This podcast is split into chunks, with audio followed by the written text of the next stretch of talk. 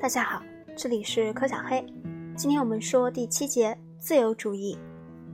自由主义是欧洲第二个影响世界的伟大思想，其主要特点是把个人从阶级、社团或政府的约束中解放出来。它的兴起与中产阶级的崛起有着密切关系。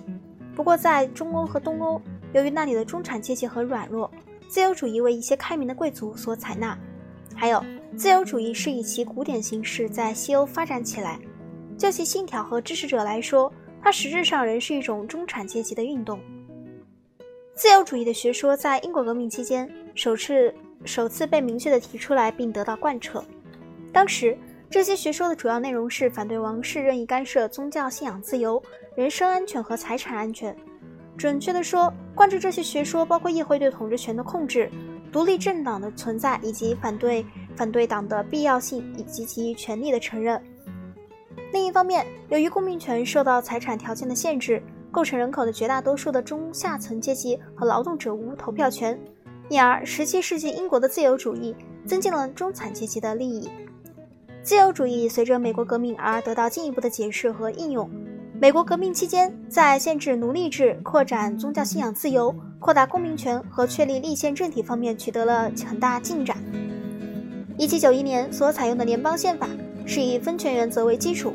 也就是让行政权、立法权和司法权互相牵制和平衡，目的在于制止暴政。人权法案保证了宗教信仰自由、言论自由、出版自由和集会自由。因此，美国宪法同英国的解决办法一样，都是通过限制公民权，通过规定对总统的和参议员的间接选举和对不同时期政府各部门的选举，仔细地保护有产、保护有产阶级的利益。这些安排的目的是要使一个经济的民众运动在任何时候都无法获得对整个政府的控制，都不会引起危险的变革。在自由主义信条方面，比美国革命更进步的是法国革命。它的人权和公民权宣言是18世纪自由主义的典范陈述，因为它以响亮的词语宣布了个人自由权。但是，法国自由主义主要也是一种资产阶级运动。宣言同法国革命者所采纳的所有宪法一样。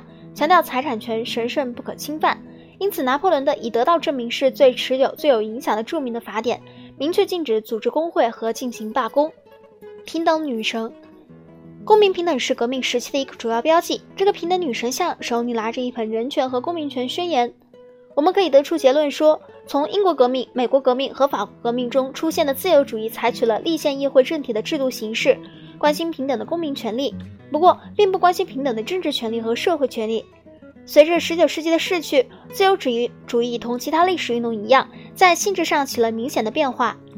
群众通过接受越来越多的教育和参加工会组织而变得更加自信的同时，自由主义不可能再继续主要关心资产阶级的利益，因而早期的古典自由主义转变为一种更加民主的自由主义。投票箱前的平等补充了法律面前的平等。十九世纪末叶，成年男子的选举权已在西欧大部分国家起作用，甚至备受推崇的自由放任主义原则也逐步得到修改。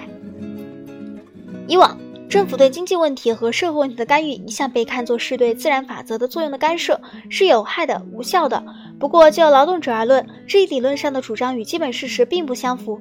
公民自由权和选举权不能使劳动者免受由失业、疾病、伤残和老年引起的贫困和不安全。